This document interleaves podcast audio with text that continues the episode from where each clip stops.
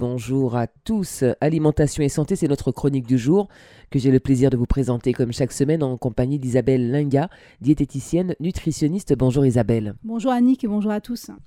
Alors Isabelle, ce matin, nous allons parler des alternatives aux produits laitiers, euh, qu'il s'agisse peut-être de personnes qui soient intolérantes au lactose ou bien qui, euh, euh, par choix, par idéologie ou par goût, ont décidé de se passer de, des produits laitiers. Je pensais notamment, bien entendu, aux végétaliens. Alors qu'est-ce qu'on va pouvoir retrouver justement comme alternative à ces produits laitiers? L'idée, c'est d'assurer avant tout un apport en calcium suffisant justement à l'organisme.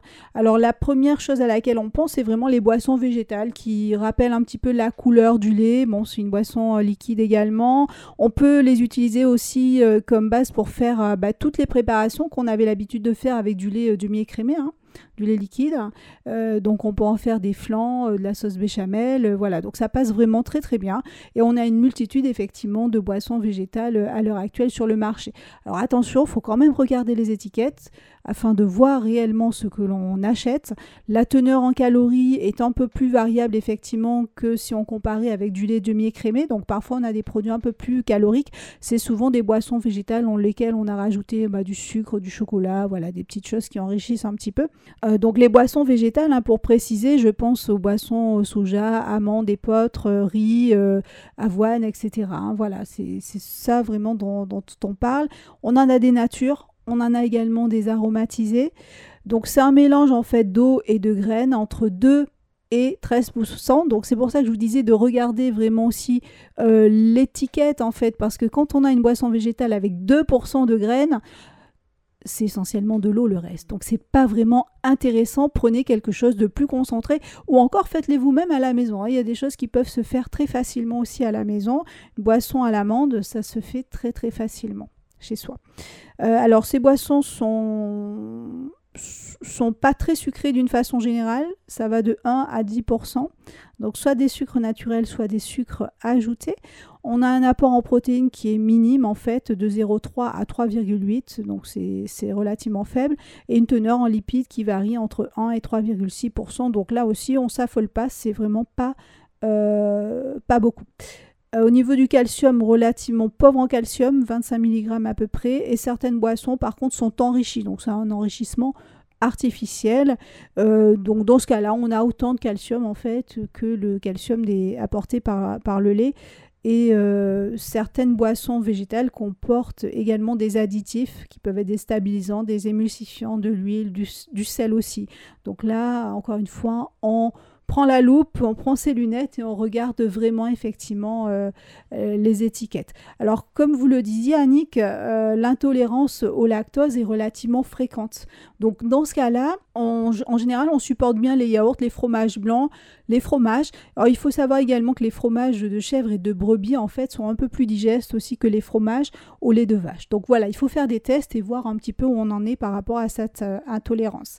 On peut également choisir un un lait pauvre en lactose qui peut euh, très bien faire l'affaire également. L'idée, c'est quand même de privilégier des aliments à côté de ça qui nous apportent du calcium, parce que du calcium, on en a besoin. On en parlera euh, sûrement dans une prochaine émission, mais c'est vraiment important. Alors, les sardines sont également très intéressantes en apport euh, calcique, à condition de manger la petite arête centrale, en fait. Voilà. Donc, il y a 333 grammes pour 100 grammes.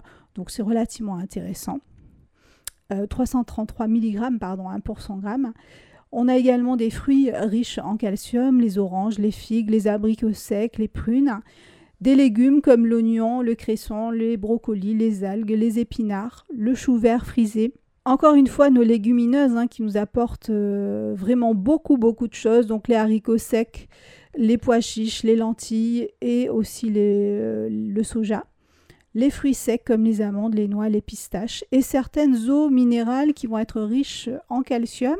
Voilà, donc là encore une fois, il faut regarder les étiquettes. On ne va pas citer de marque, on va regarder plutôt les étiquettes pour euh, choisir une eau minérale riche en calcium.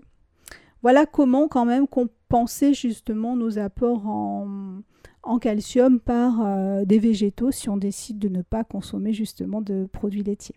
Tout comme pour le magnésium, est-ce que on peut euh, avoir recours à du calcium en cachet ou autre? Est-ce qu'il est bien fixé par l'organisme euh, lorsqu'il provient d'une source autre que l'alimentation? Alors tout ce qui va être d'une façon générale donné en supplément euh, à l'organisme sera moins bien assimilé que sous la forme naturelle dans les aliments. Donc ça c'est une première chose et c'est valable vraiment pour, euh, tous les, nutriments que l'on pourrait absorber de façon isolée. Alors à noter quand même que pour bien fixer le calcium nous avons besoin de vitamine D. Euh, voilà, s'il n'y a pas de vitamine D, bah, le calcium, euh, il part aux toilettes en fait, hein, il est éliminé. Donc c'est vraiment pas intéressant. Euh, dans ce cas-là, alors la vitamine D, alors il y, a quand même 60% des Antillais qui sont carencés en vitamine D, donc c'est énorme. Et pourtant c'est très simple effectivement à avoir sa dose de vitamine D. Il suffit de s'exposer de façon régulière au soleil, donc 15 à 30 minutes par jour. Donc euh, soleil, soit soleil matinal, soit soleil euh, en fin d'après-midi. Hein, évitez d'être sous le soleil de midi, hein, c'est un peu trop fort. Euh, donc 15 à 30 minutes selon la coloration de la peau. Plus la peau est foncée, plus il faut rallonger la durée d'exposition au soleil. Après, vous avez quand même de la vitamine D de façon naturelle dans les poissons gras, dans certaines huiles végétales et aussi dans les produits laitiers justement. Voilà, D'où l'intérêt, bah, si on peut, de manger un ou deux produits laitiers tous les jours. Ça apporte quand même, à condition que ça ne soit pas écrémé aussi, j'ai pas précisé, puisque une fois qu'on a enlevé la matière azulée, bah, il n'y a plus de vitamine D malheureusement. Donc euh, inutile d'acheter tout le temps des yaourts 0% ou des fromages blancs 0% de matière grasse. Vaut mieux prendre les demi-écrémés à ce moment-là. Comme ça, on a un peu de vitamine D, on a du calcium. Donc euh, voilà, très peu de produits laitiers nous suffisent pour avoir notre euh, stock de calcium.